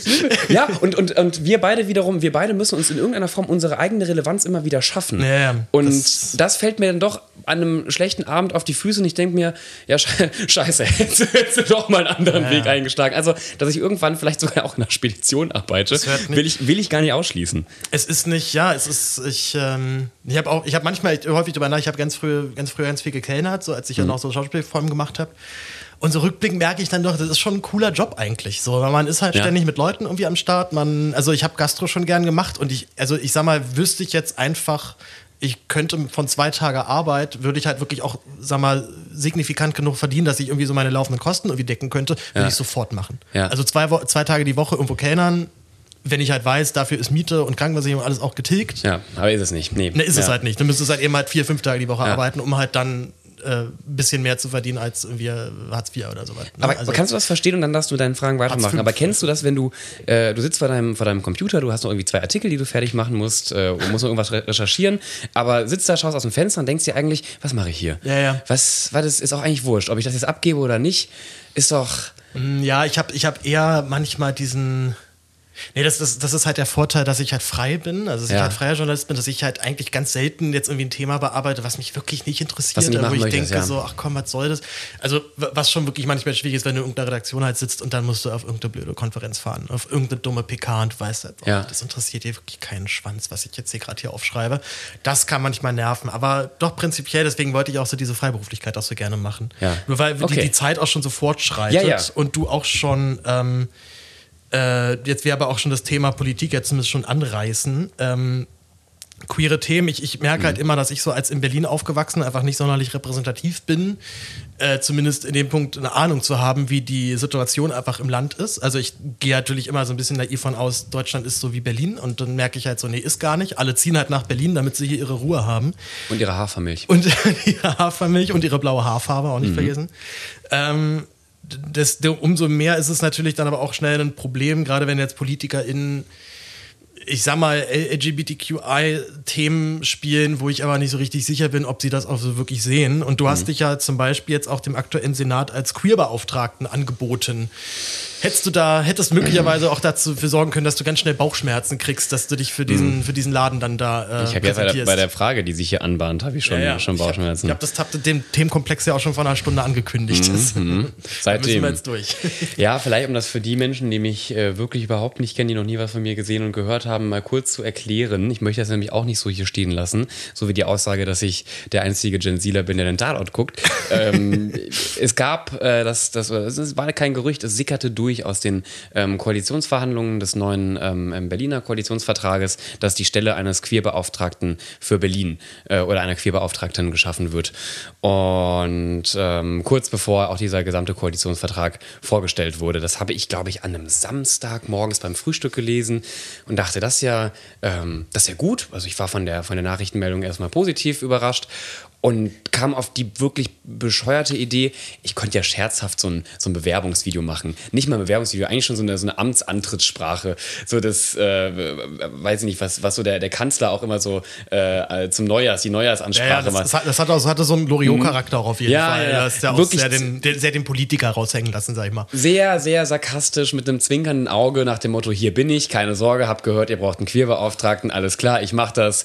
Äh, zack, äh, Katze ist im Sack Problem war, ich glaube, ich habe das einen Ticken zu gut ähm, produziert und rübergebracht, sodass Menschen anfingen, mir zu gratulieren. Ich habe auch von sehr engen, von sehr engen Freunden Nachrichten bekommen. Mensch, ich habe immer an dich geglaubt. Wir haben alle gesagt, aus dem wird mal was. Queerbeauftragter von Berlin. Das hätten wir nie gedacht, aber Glückwunsch. Und ich dachte dann auch anfangs, die, mein, die springen auch auf den Zug mit auf, die meinen mhm. scherzhaft. Aber es haben mir leider zu viele Menschen geglaubt. Und die, die es verstanden haben, die gemerkt haben, ah, das ist vermutlich gar nicht mal so ernst gemeint, die haben dann trotzdem geschrieben, äh, lustiger, lustiger Scherz, aber ähm, tatsächlich wäre das doch gar nicht schlecht, wenn mal jemand hier aus der Community äh, dieses Amt ähm, aus, ausübt und nicht einfach irgendjemand. Möchte ja nicht sagen, dass es keine kompetenten äh, Persönlichkeiten in, in, in diesen Parteien Jetzt gibt. Aber Bund zum Beispiel mit Sven Lehmann haben wir einen sehr fitten Heißt das Sven Lehmann? Nee, nicht Sven. Jens Lehmann. Nein, Jens Lehmann. nein Sven Lehmann heißt er. Jens Lehmann ist der Torwart. Jens Lehmann ist der Torwart, der irgendwie dieses Carport da vom Nachbarn abgesägt hat. Äh, und der immer sagt, dass er noch Kontakt zu Angela Merkel hat und dann muss er in der Doku die anrufen und dann geht sie nicht ran. Ja, ja, äh, der, der, der sich ja auch noch über Dennis Aogo lustig gemacht hat. Das ja, ja, zusammen mit Boris Palmer. Die, die Worte, die da gefallen sind, wollen wir hier nicht Nein, nein, nein, aber das ist Jens Lehmann und Sven Lehmann ist der erste Queerbeauftragte der Bundesregierung ja, und tatsächlich... Ähm, dann gibt es auch noch Frank Lehmann aus, von äh, Sven Regners Herr Lehmann, der Roman. Ach ja, ach ja. Naja, ähm, wir, genau, wir haben einen Queerbeauftragten auf, auf Bundesebene. Ich würde auch sagen, dass der nicht falsch besetzt ist, dieser, dieser Posten. Ähm, genau, aber dann haben ganz viele Menschen halt eben auch, auch gesagt, ja, so, so, so scherzhaft das gemeint ist, es hat ja irgendwo auch einen, einen ernsthaften Kern. Also eine vor allem junge, queere Community in Berlin möchte, dass dieses Amt gut besetzt wird und äh, sieht die Wichtigkeit aber dieses es, Amtes. Es war schon eher so eine spontane Quatschidee. Genau, es war eine, Du hast eine, im Tagesspiegel auch ein Interview gegeben. Ja, pass auf, weil dann wurde eine Kollegin. Petition gestartet. Dann, dann kam nämlich auf einmal, äh, kamen die Leute von, von, von äh, Init auf mich zu und haben gesagt, ist ja super geil, geht ja total viral gerade dein Video, wollen wir nicht wirklich mal eine Petition starten, äh, wo wir dazu aufrufen, dass du das wirklich machst. Und dann habe ich auch denen am Telefon gesagt, Leute, das, das war ein Scherz. Und die so, ja, wissen wir. Aber zumindest, dass, dass da oben, die da oben, nein, aber dass, äh, dass auch ein Kai Wegner sieht, hier gibt es ein Interesse ja. einer jungen, queeren Generation, ähm, die, die möchten, dass dieses Amt gut besetzt wird. Und so ist diese Petition entstanden. Ich glaube, die hat mittlerweile knapp über 3000 Unterschriften. Mhm. Das ist viel zu viel für so eine Quatschpetition. Und dann hat der Tagesspiegel mir auch noch angeschrieben. Ja, die, ein Interview. Du hast, du hast Inga Hoffmann äh, Interview gegeben ja, und hast gesagt, ja. so wie ich mich kenne, werde ich nach spätestens zwei Wochen sowieso keine Lust mehr haben. und dann würde ich den Weg freimachen für eine noch bessere Kandidatin. Aber idealerweise nicht männlich und nicht weiß. Richtig, äh, weil da bekam ich natürlich dann auch sehr viel Kritik. Also diese, diese ganze scherzhafte Kampagne wurde ja. ja wie gesagt, zu ernst genommen. Und dann habe ich ganz lange Nachrichten bekommen. Ähm, ja, hast schon recht. Das sollte definitiv eine jüngere äh, queere Persönlichkeit sein, aber findest du nicht auch, dass du halt als weißer Cis-Mann dann möglicherweise eine Fehlbesetzung bist, wo ich dachte, ja, aber ich mach's doch auch nicht. Ich, ich werd's doch nicht. Das war, und deswegen habe ich in dem Interview auch zum einen nochmal gesagt, ich weiß, ich kenne mich. Ich werde nach zwei Wochen, es ist eine sehr bürokratische Arbeit, es ist sehr viel mhm. ankündigen, also du musst immer wieder vor die Presse treten, ähm, du vertrittst ja auch, gut, man weiß bis heute gar nicht, was dieses Amt genau ausführen wird, aber ja, das, das wird mich jetzt wahrscheinlich vertrittst du ja äh, die Landesregierung gegenüber der, der Bevölkerung. Will ich das wirklich tun? Will ich den ganzen Tag mit irgendwelche. Frage, hast, du, hast du Kai Wegner schon mal kennengelernt persönlich? Hast du schon mit ihm schon mal gesprochen? Möglicherweise, wenn dieser Podcast erscheint, könnte es sein, dass okay. ich auf einem großen äh, Sommerfest zu Gast war, ah, äh, auf dem auch Kai Wegner. Ich habe ich hab Kai okay. Wegner sowieso die letzten Wochen immer wieder getroffen. Ähm, auf diesen äh, großen Berlin-Events, wo er äh, mal nur hingeht, um, um gesehen zu werden und, und ja. andere zu sehen. Wie, wie fandest du ihn so? Pff, sieht top aus. Nee, äh, ich habe mit ihm kein fandest ihn süß, das ist doch schön. nee, auf, das okay. ist leider, leider nicht, Bevor wir jetzt hier nicht mein wild, Typ. Das sind absolut wilde Gerüchte, die jetzt hier gestreut. Grischka hat ein Verhältnis mit dem regierenden Bürgermeister. Furchtbar, es reicht ja für, also für Tag 24 reicht es ja. ja das, ähm, nee, ich, ich habe mit ihm noch kein, kein Wort gewechselt und ich finde es auch ein wenig ähm, frech, muss ich ehrlich gestehen. Diese Petition hat immerhin über 3000 Unterschriften. Ja. Ich habe Kai Wegner eine Zeit lang fast täglich in meiner, in meiner Story markiert. Okay. Ähm, es steht bis heute auf gelesen. Also okay. er hat es gesehen und gelesen, aber es kam nie eine, eine okay. Rückmeldung. Vielleicht kann ich es ihm auch nicht verübeln, weil man möglicherweise doch viel zu tun hat, wenn man auf einmal regierender Bürgermeister von Berlin wird. Könnte sein. Finde es aber schade, dass nicht mindestens mal einer aus seinem Büro sich gemeldet hat, zumindest mit einer Absage. Ja, zumindest mit Hallo Fabian haben wir gesehen, wird nichts, schönen Tag. Ich frage mich halt so, ich mich halt so, wie offen halt so ein Wegner ist. Glaubst du, so ein Wegner hat schon mal besoffen mit einem Mann rumgemacht im Club? Ich hoffe es. Ähm, ich glaube, dass, dass äh, die besoffenen Erfahrungen heterosexueller Cis-Männer ähm, ein Grund dafür sind, dass die queere Bewegung in Deutschland einiges erreichen konnte. Safe. Also ich die, die Erfahrung, also ich habe auch diese Erfahrung halt dann auch gebraucht, um für mich zu sagen, okay, dann bin ich aber anscheinend wirklich nicht schwul, weil da habe ich einfach jetzt nicht sonderlich viel gemerkt oder ja. da hat sich jetzt aber nichts in mir geregt. Es gibt ja, es gibt ja dieses schöne ähm, Prinzip der Respektabilität, also dass eine dominante Gruppe die Interessen einer ähm, marginalisierten Gruppe versteht im Zusammenhang durch durch eben Zusammenhänge, die dargestellt werden. Also äh, bei queeren Menschen, bei der Ehe für alle war das so, dass wir versucht haben zu zeigen, ein Mann, der auch einen anderen Mann heiratet, kann genauso spießig sein wie eine Frau, die einen Mann heiratet. Die wollen auch ein Reihenhaus und ein Auto und einen Hund und auch oh, Kinder. Ja. Äh, das sind genauso die gleichen äh, spießigen Familien, wie ihr sie habt. Und da haben dann auf einmal Heterosexuelle verstanden, ja stimmt, Liebe ist Liebe, sollen sie doch auch heiraten. Oh, ich habe äh, vor allem, also man darf man nicht vergessen, dass es ja auch innerhalb dieser queeren äh, ja. Bewegung ja sehr wohl auch Ausgrenzung gibt. Ne? Also ich meine, wir ja. leben, leben jetzt die ganze TERFs-Debatte äh, ja sowieso, die kommt ja dann auch eher aus einer dezidiert feministischen Ecke. Ja. Äh, ich unfassbar frauenfeindliche Schwule. Also ja. wahnsinnig, also auch da gibt es ja eine krasse Macker-Szene, die dann eine sehr harte Männlichkeit ja dann wiederum fährt. Also das halt so ein bisschen umdreht halt, naja, wir sind schwul, wir sind trotzdem richtig harte Kerle. Und ja, und um auf Kai Wegler, den harten Kerl, nochmal zurückzukommen.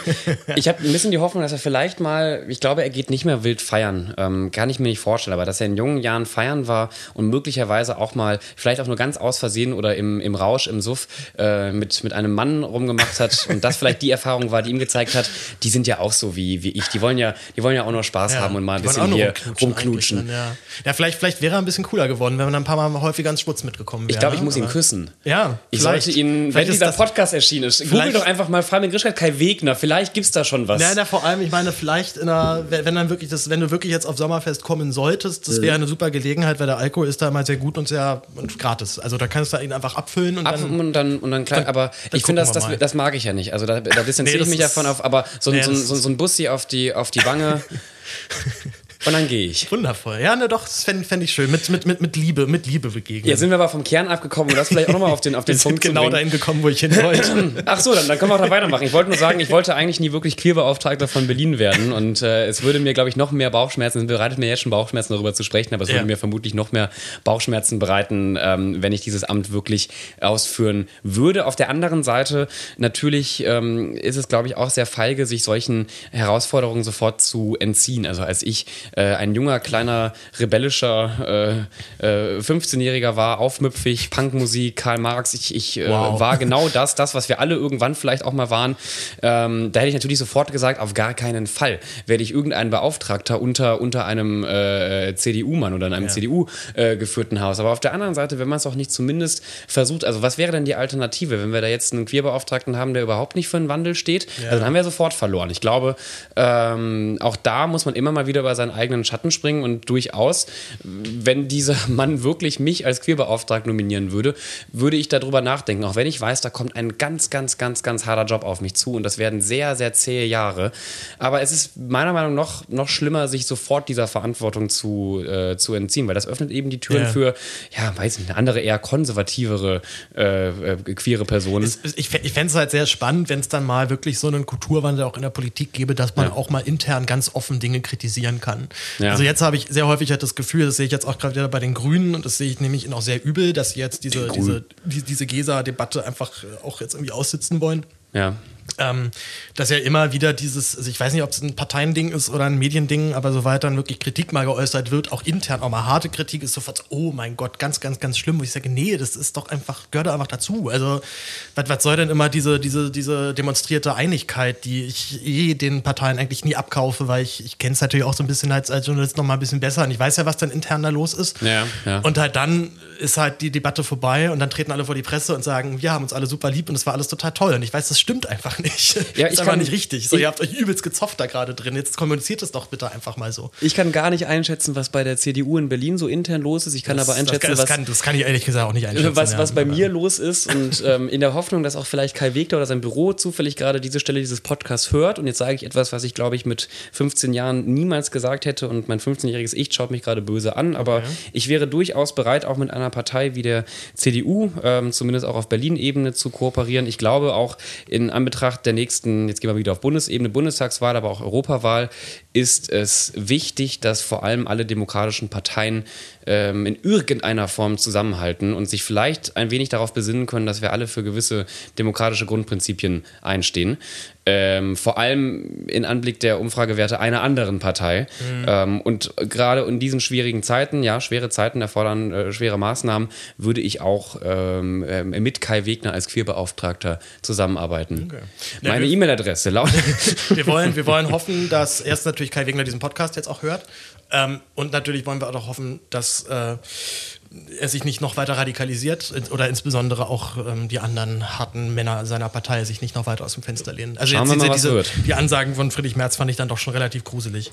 Weil ja. wir sind jetzt schon fast schon bei einer Stunde. Ich will ja. zumindest noch einmal abschließend zum Beispiel nochmal nochmal Funk als, als großes, großes Oberthema nochmal ähm, noch aufwerfen. Hat jetzt auch gerade wieder einen kleinen Stress bekommen. Ich glaube, es gab ein Video von die da oben, mhm. äh, was so, zumindest im Clickbait, sagen wir, sich ein bisschen einfach gemacht hat. So mhm. CDU, FDP dann einfach als rechts, äh, äh, CDU, FDP einfach dann als rechts zusammen mit der AfD zu brandmarken. Ja. Gibt immer wieder sehr viel Kritik, weil ich sag mal, queere Themen zum Beispiel finden bei Funk sehr, sehr viel statt. Mhm. Ähm, und dann gibt es aber eben halt auch viel Kritik, unter anderem ja auch von mir oder von Leuten wie Wolfgang M. Schmidt oder Ole Nümann, die halt sagen, was zum Beispiel extrem zu kurz kommt, sind so wirtschaftliche Zusammenhänge. Ja. Und das, das, das Fiese ist, das hatten wir auch schon im Vorgespräch ja geklärt, das bringt ja dann immer mich oder halt die Kritiker an diese blöde Situation, dass wir dann letztendlich sagen, oh, es ist, äh, diese queeren Themen sind alle viel zu viel, das sollen wir alles gar nicht, lass doch mal harte Wirtschaftsfakten machen. Ja. Und das sagen wir ja nicht. Na? Die Kritik ist ja nicht, äh, queere Themen sind langweilig und das brauchen wir alles nicht, sondern queere Themen sind super wichtig und das ist, ich würde auch sagen, das ist eine riesen Errungenschaft, dass das jetzt einfach auch ein, ein, Geschäftsmodell jetzt auch ist. Also dass halt eben auch wirklich Firmen halt erkennen, wenn wir uns da nicht so verhalten, dann verlieren wir wirklich einfach Umsatz. Das ist ja ein riesen gesellschaftlicher Wandel, der, ja, der auch da ja. stattgefunden hat. Und gleichzeitig merke ich aber auch, dass das halt eben, dass man ja auch gerade viele Ungleichheits- und Ausgrenzungsproblematiken ja auch nicht nur damit erklären kann. Also es gibt natürlich nochmal einfach ökonomische Ungleichheiten. Ja. Warum findet das bei Funk so wenig statt? Hast du da irgendeine Erklärung für? Ich muss sagen, grundsätzlich ähm, teile ich tatsächlich deine, deine Einschätzung. Ich fand das ganz gut. Harpe Kerkeling hat mal zu einem anderen Thema, hat er mal gesagt, natürlich sehe ich das auch so, aber ich bin ja nicht so blöd und sage das öffentlich. so. Ja. Und natürlich, natürlich ja, ja, würde ich klar. Funk niemals dafür kritisieren, ähm, dass die so viel zu queeren Thematiken posten. Im Endeffekt tue ich das ja auch. Und ähm, sehe auch bist eine, ja auch Teil von Funk, ne? Bin, nee, nicht wirklich. Ich werde, ähm, also auf Twitter, der ÖRR-Blog schreibt das immer mhm. wieder, aber ähm, aktuell gibt es kein Format, okay. äh, in dem dem ich auftauche bei Funk. Es gibt keinen wirst du Vertrag. damit assoziiert zumindest. Ne? Ich habe mal ein Nachhaltigkeitsformat ähm, von, von Funk moderiert. Äh, Ozon äh, hieß das. Mhm. Da war ich von Beginn bis, bis Ende mit dabei und ich war zu Gast in, in vielen äh, Formaten und ich habe auch bei Funk schon im Hintergrund ein wenig äh, gearbeitet mhm. und konzipiert. Aber ich bin ähm, weder frei noch fest noch irgendwie gerade angestellt für, ähm, für Funk. Deswegen kann ich, glaube ich, auch ganz, ganz frei und, und ja, ja. Ähm, von außen betrachtet äh, da jetzt mal, mal drüber sprechen. Ich teile die Einschätzung, ähm, vor allem eben was auch den wirtschaftlichen Bereich angeht, weil machen wir uns nichts vor, Menschenrechtsthemen, aber auch eben die queere Thematik hängt natürlich auch ganz stark mit wirtschaftlichen Aspekten zusammen. Und das ist ein Punkt, den ich immer wieder versuche auch hervorzubringen. Also auch wenn man sich im Pride Month anschaut, warum schwenken da Unternehmen gerade so eine Flagge oder warum tun sie es jetzt eben nicht mehr? Gibt ja mhm. einen riesigen Rückgang, vor allem in den USA, dass Unternehmen sagen, nee, wir, äh, wir hängen hier keine Regenbogenflagge mehr ins, ins Fenster. Erst kürzlich hatte Starbucks dann äh, einen Riesenskandal, ähm, weil sie angeblich Mitarbeitende aufgefordert haben, die die, äh, die Pride-Dekoration wieder mhm. abzuhängen. Starbucks dementiert das, aber es gibt zu viele Berichte, ja, die alle in die gleiche so Richtung gehen. Dieses Franchise-Phänomen dann auch immer, ne? Ja, Wenn ja. eine Filiale das sagt, heißt es doch nicht, dass wir das alles gemacht haben. Aber es gab auch jetzt mehrere Filialleiter, die sich mhm. da schon ausgesprochen haben. Naja, ähm, worauf ich hinaus will, ist, dass wir vor allem in, in den Entwicklungen queerer ähm, Rechte immer einen wirtschaftlichen Faktor mit ähm, einberechnen müssen, auch was zum Beispiel die Finanzierung von queerfeindlichen ähm, äh, Kampagnen angeht. Wir haben eine riesen anti-gender- und, und queerfeindliche Bewegung in Europa. Es gibt die Agenda Europe, die äh, finanziert wird von wohlhabenden äh, Menschen aus Mexiko, aus den USA. Zwei russische Oligarchen pumpen da super viel Geld in, in die EU, aber auch wohlhabende Österreicher und, und Briten und natürlich Deutsche. Ähm, ein, ein globales Netzwerk, was sich da seit äh, über zehn Jahren zusammenschließt, ähm, mit einem Milliardenbudget im Hintergrund. Ähm, auch da muss man mal beleuchten, wo kommt dieses Geld eigentlich her? Welche mhm. Familien sitzen da und warum haben die ein Interesse, zum Beispiel Demokratien ins Wanken zu bringen, politische Systeme äh, zu destabilisieren und wie leiden am Ende eben auch queere Menschen darunter, dass zum Beispiel Transmenschen seit zwei Jahren komplett in die Schussbahn geraten ja. äh, von rechts. Das ist nicht zufällig. Das liegt nicht daran, weil es so viele Transmenschen gibt. Es gibt sehr, sehr wenig Transmenschen. Ähm, es ist eine der größten, äh, die größte Minderheit, ist auch ähm, ja. Äh, lustig. Ne? Aber, ähm, eine der größten Minderheiten. ja, eine, die, die kleinste, eine der kleinsten Gruppen ja. in, in, in, dieser Gesellschaft. Ähm, und doch ist das Wort ähm, äh, Trans auf, auf Twitter ähm, so, so, weit verbreitet wie kaum ein anderes Wort. Und da mal tiefer einzutauchen, wie konnte es dazu kommen? Warum ähm, stört zum Beispiel auch äh, ein Autokrat oder ein, ein Wladimir Putin mit, mit Transmenschen? Haben diese Menschen wirklich Probleme damit? Ist das naturgegeben, mhm. dass man queerfeindlich ist? Ist es nicht?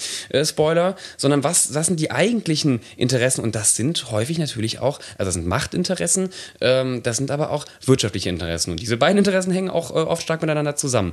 Und ich glaube, es würde auch Funk gut tun, da drücke ich mich jetzt ganz vorsichtig aus, wenn man mal zumindest in Anbetracht zieht, nicht den fünften Post über Selbstliebe abzusetzen, was ja. ein wichtiges Themengebiet ist. Und da haben wir auch Funkformate, das ist ja gut, aber auch mal ein bisschen tiefer in die Materie zu gehen ähm, und solche globalen wirtschaftlichen Zusammenhänge auch in Bezug auf Menschenrechte ähm, zu thematisieren. Da muss man ein bisschen mehr recherchieren. Das ist äh, kein einfaches Thema. Ähm, und es da kann man auch schnell mal sehr kritisch, äh, stark kritisiert werden. Ähm, aber das ist ja das Tolle, Funk kann ja auch Externe engagieren. Und ähm, ich kenne genügend Menschen, die sofort sagen würden, machen wir, machen wir auch für einen Apfel und ein Ei brauchen wir gar nicht viel Kohle. Das ist ein wichtiges Thema, da berichten wir seit Jahren schon drüber. Ähm, können wir gerne auch für Funk äh, aufbereiten. Ja, es ist halt äh, deshalb so, so schade, weil Funk ja dazu auch nochmal sehr knallhart danach sich orientiert, was wird gut, gut geklickt, was äh, ja. war Erfolg, was war erfolgreich, was ist nicht erfolgreich. Ja. Und ich halte das für zumindest sehr einfach zu denken, ein nicht gut geklicktes Format oder ein Format, was sich vielleicht auch nicht mehr steigert. Ne? Man hat ja. vielleicht jetzt einfach so sein, so, so das abgeschöpft, was es da zu holen gibt, dass halt dann klar ist, dann muss das Format jetzt irgendwann sterben. Ich, ich träume ja zum Beispiel immer halt davon. Ich bin ja so war das mit unserem Nachhaltigkeitsformat übrigens. Ja, ähm, wir haben, die, wir haben die KPIs nicht erreicht in der vierten Staffel. Ähm, und das war das damals einzige wirkliche Klima- und Umweltschutzformat. und schade. das wurde dann eingestampft, weil ich glaube 4000 Follower fehlten. Ja, das ist halt so. Ich meine, ich, ich, bin jetzt nicht, da, nicht, dafür, dass man jetzt jedes Format zwangsläufig immer weiterlaufen lassen ja, muss, aber es, ja. ist, es, verkennt ja eigentlich halt das, wofür der öffentlich-rechtliche Rundfunk da ist, nämlich halt nicht für Marktinteressen. Ja. Also öffentlich-rechtlicher Rundfunk soll sich ja gerade eben nicht daran orientieren, was es wird gerade, was ist gerade en vogue und was wird jetzt gerade geklickt, sondern halt, was finden wir wichtig. Und ich würde zum Beispiel, ich, ich, ich, möchte eigentlich schon seit Monaten, seit Jahren ein Musikformat gerne mal für Funk auch machen. Also wirklich ein Format, wo klar ist, wir erklären jetzt Musik und zwar wirklich im Detail. Wir gehen jetzt hier in die Theorie rein. Das heißt, wir haben wahrscheinlich eine winzig kleine Zielgruppe, die sich dafür überhaupt richtig interessiert oder die aber das, das danach das gab es ja auch. Es gab ja mal Bongo Boulevard von, von, von Marty, Marty Fischer. Fischer. Ja. Also, was ja in so eine Richtung ging. Genau. Und gibt's ja, aber Marty Fischer macht halt ja hat dann irgendwann auch gesagt, ja, nee, gar keinen Bock mehr da drauf, weil ja. ich muss ständig mit 50 Funkleuten mich äh, absprechen, ob ja, ich das auch so machen darf und so weiter. Dazu wurde es wohl auch, hat er mal zumindest gesagt, auch nicht so super gut bezahlt. Mhm. Also er ist einfach schlauer dran, wenn er es selber macht.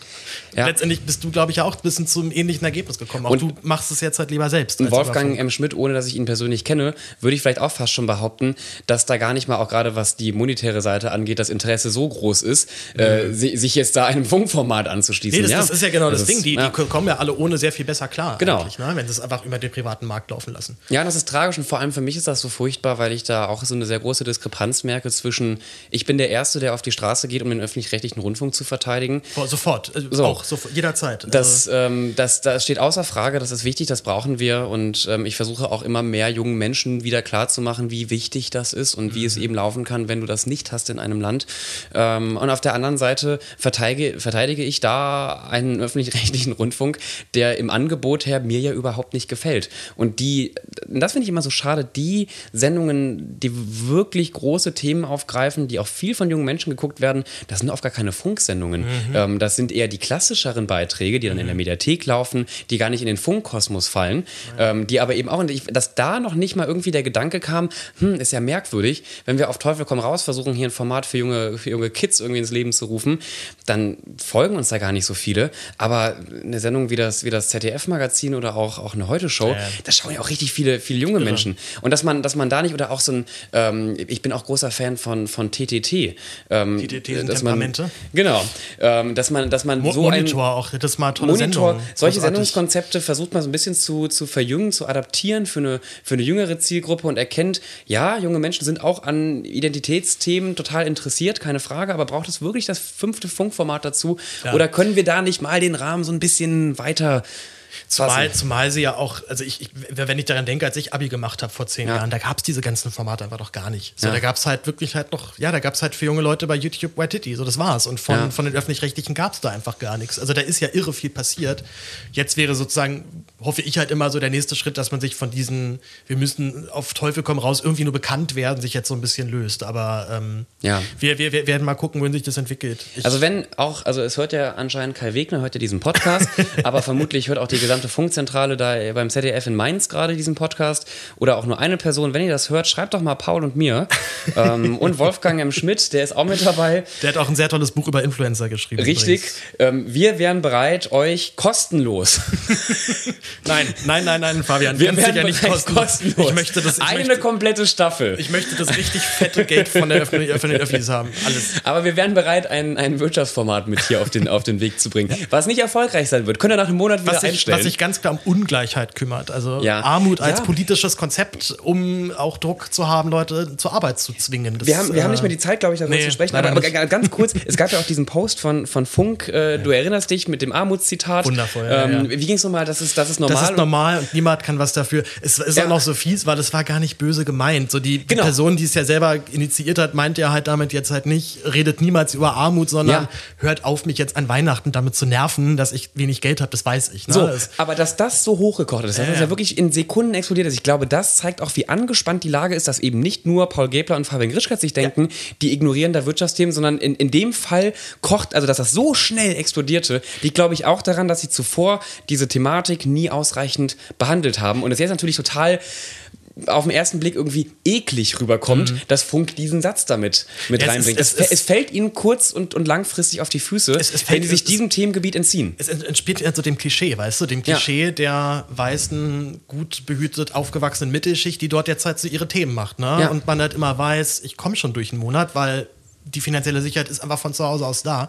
Wer das halt nicht kennt, ich zum Beispiel kenne es halt nicht, so ich komme aus dem Hartz-IV-Haushalt, so ich ja. kenne das jetzt immer noch, dass ich jeden Monat so denke, so, huh, hoffentlich, hoffentlich reicht's noch. Ja. Und diese Unentspanntheit, die das mit sich bringt, das ist auch, so habe ich, so was, wo ich dann halt auch ganz häufig einfach halt dann die, mit die, die Mittelklasse drum beneide, um dieses Gefühl von, ich kann ganz entspannt in die nächsten Monate gucken und ich werde nicht Hartz IV beantragen müssen, so wenn es ganz schlimm wird. Ne? Und ich glaube, Funk könnte entspannter, und das ist mein letzter Take zu Funk, könnte ja. entspannter auf diese Themen blicken und müsste keinen Shitstorm befürchten, wenn sie diesen Themen auch ähm, wöchentlich, zumindest in einer, in einer höheren Frequenz als jetzt, Aufmerksamkeit schenken und überhaupt diese Themen mal ansprechen. Also was Ungleichheit angeht, was Ungerechtigkeit angeht, äh, was eine ungerechte Verteilung von, von Kapital angeht. Da gab es mal einen ganz guten Funkpost, wo sie äh, äh, in der Grafik gezeigt haben, haben, wie viel eigentlich eine Milliarde ist als mhm. Vermögen, dass man da mal und der ging auch, also bei mir in meinen Kreisen haben wir alle geteilt. Also man kann ja auch durchaus, wenn man auf eine Reichweite schauen muss in irgendeiner Form, dann kann man aber auch mit solchen Themen eine Reichweite erzielen. Es gibt sehr viele junge Menschen, die leider auch von Armut betroffen sind, aber auch wenn sie es nicht sind, sich dafür interessieren, warum die Welt eigentlich so ungerecht ist, wie sie ist. Und dass man da mal, und wenn man das eben nicht macht, wenn man das nur einmal im Jahr thematisiert naja. und dann kommt da so ein blöder Satz rein, dann kriegst du aufs Maul. Naja, dann kriegst klar. du auch zurecht aufs Maul. Es ist halt so fies, ne, weil es so, dieser, in dem Punkt war es wirklich auch noch so, so, so, so einfach so ungeschickt, würde ich sagen. Ja. Einfach sehr ungeschickt formuliert. Ähm, aber ja klar, es ist, es ist halt genau das Klischee, was sich dann letztendlich abbildet. Ich, ich hoffe sehr, dass sich das so ein bisschen dreht. Äh, wir wollen jetzt ja auch zum Ende kommen. Du, bist, ja. du hast ja auch gleich noch einen ja. Abschlusstermin.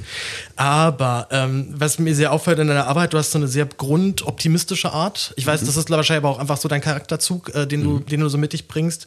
Ähm, das ist äh, gerade einfach aus dem Hintergrund, dass jetzt die letzten Monate politisch nicht sonderlich aufbauend waren. Also die politischen Entscheidungen hier in Berlin finde ich katastrophal. Du, hier hinter meiner Wohnung zum Beispiel soll ja dann auch diese Autobahn gebaut werden. Also da Stimmt. direkt hier hinten raus kommt dann eine wundervolle, eine wundervolle Klimaautobahn hin. Hammer. Also es sind ja alles so, so Themen, wo man eigentlich jetzt nicht sonderlich optimistisch werden kann. Warum äh, bist du es trotzdem?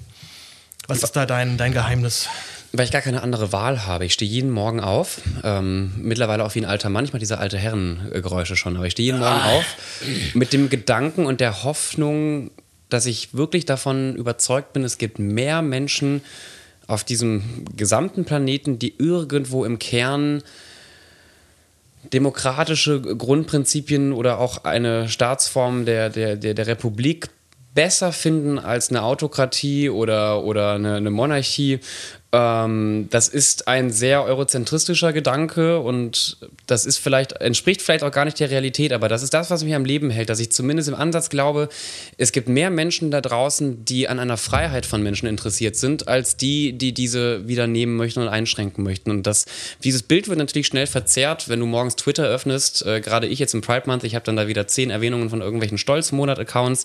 Wenn man sich die aber mal genauer anschaut, das sind nicht so viele. Das ist eine leider sehr laute, aber auch, auch auch Minderheit. Und, ähm, und die es irgendwie gelernt haben, sehr gut auf sich aufmerksam zu machen. Total. Und ich glaube nicht, dass auch ähm, bei den Umfragewerten der AfD, die wir gerade sehen, wirklich ein Großteil dieser potenziellen WählerInnen hinter diesen harten Themen steht. Oder zumindest habe ich die Hoffnung nicht aufgegeben, mhm. dass wir diese Personen zumindest wieder in die gut bürgerliche Mitte zurückbekommen. Ähm, wir müssen ja jetzt nicht morgen irgendwie äh, beim 1. Mai hier mit uns auf der Straße laufen, aber ähm, dass wir, oder, dass wir sie oder, aus diesem... Oder beim, oder beim CSD mitmachen. Ja, ja, und dass wir sie aus, wir aus, aus, diesem Rand wieder rausbekommen, weil anders, anders geht es nicht. Ich könnte, wie gesagt, ich könnte jetzt auch aufhören mit allem und ähm, sagen, die Welt ist verloren. Ähm, dann wird es ja aber nur noch schlimmer. Das hat ja auch mal Claudia Kempfert ähm, ganz, ganz, nee, es war, es war Maya Göpel. Mhm. Ähm, die hat es erklärt in Bezug auf den Klimawandel. Es gibt ja viele Menschen, die immer sagen, wir, wir müssen nichts mehr tun, weil wir haben eh verloren. Ähm, das ist in der Wissenschaft überhaupt nicht möglich. Also das gibt es nicht. Ähm, wenn du nichts machst, dann ändert sich das Modell rapide. Also dann mhm. steuerst du nicht auf irgendwie drei oder vier Grad, sondern auf sieben oder acht Grad zu. Ja. Äh, globaler Erderwärmung. Und so ähnlich ist es ja auch in queeren Debatten. Wenn ich nichts andersweise versuche, wieder mehr Menschen auf unsere Seite zu bekommen, dass sie sich dafür stark machen, dass man lieben kann, wie man möchte, dass man äh, seine Identität wählen kann, wie man möchte. Wenn ich das doch nicht mal im Ansatz versuche, ja, warum stehe ich dann morgens auf? Und es war jetzt sehr, sehr pathetisch, aber das ist der Grund, Genauso warum ich, das, ja. ich auch heute mit dir hier ein bisschen Quatsch äh, besprochen habe, ja, aber auch ein paar ernste Themen, weil ich glaube, es gibt da draußen einfach viele Menschen, ähm, die uns auch gerade gerne zuhören, weil sie ähnliche Gedanken haben, weil sie ähnliche Sorgen teilen und weil wir irgendwo alle in den nächsten Jahren an einem Strang ziehen müssen. Und ich hoffe, dass wir das schaffen in zehn Jahren wahrscheinlich werde ich diesen Podcast einblenden von irgendeiner einsamen Insel sagen, ha, was ich damals noch gesagt habe. falls die Insel dann noch, falls die Insel dann überhaupt noch da ist, wenn ja, sie nicht für, schon vom für eine Woche und dann kommt sie, ist sie weg. In meinen genau, letzten also die, Tagen. Die letzten, die letzten, die letzten Minuten der Seychellen noch mitbekommen. Ja. ja, nochmal den Eisberg nochmal winken, bevor, bevor er zerbröselt. Richtig. Äh, vom Kreuzfahrtschiff aus. Aber bis, bis dahin, bis dahin versuche ich doch noch irgendwie meinen Teil dazu beizutragen, dass wir das hier alles in den Griff bekommen. Ja, habe ich auch deinen, deinen schönen optimistischen Schluss mit meinem Spott hier auch nochmal kaputt gemacht. Nö, finde ich gut. Find ich, das ist, ähm, wir sollten einen eigenen Podcast machen. Ja, sehr gut. Gäbler und Grischkat. Gäber und Grischkat, oh yes. Du kommst immer rein, das ist alles wieder scheiße. Nein, ist doch, ist doch ganz gut. Ist doch, ja, Englisch ist super. Ist alles scheiße. Die, diese Idee werde ich auf jeden Fall auf die Fusion mitnehmen. Ich fahre nämlich morgen, ich freue mich schon sehr. Fabian, ich Was mal so mitnehmen auf die Fusion? Ideen. Ideen. Äh, Im Idealfall kommt bald von mit tollen Ideen zurück. Ich bin wirklich letztes Jahr mit zwei wirklich schönen Ideen dann auch wieder zurück. Also ich hoffe, dass das nächstes Jahr, dass es dieses Mal genauso Du warst sicher auf der Fusion? Ich war wirklich auf der Fusion, okay. ja. Fusion. Ja. Festival. Ja. Das ist das Ding hier in äh, Neubrandenburg. Ja klar, ich, viele meiner Freunde sind da, aber die kommen weniger mit guten Ideen zurück als mit, naja, beende doch mal den Podcast. ich komme hm? auf jeden Fall mit guten Ideen zurück. Tschüss, Fabian, das hat. Spaß gemacht. Bis bald.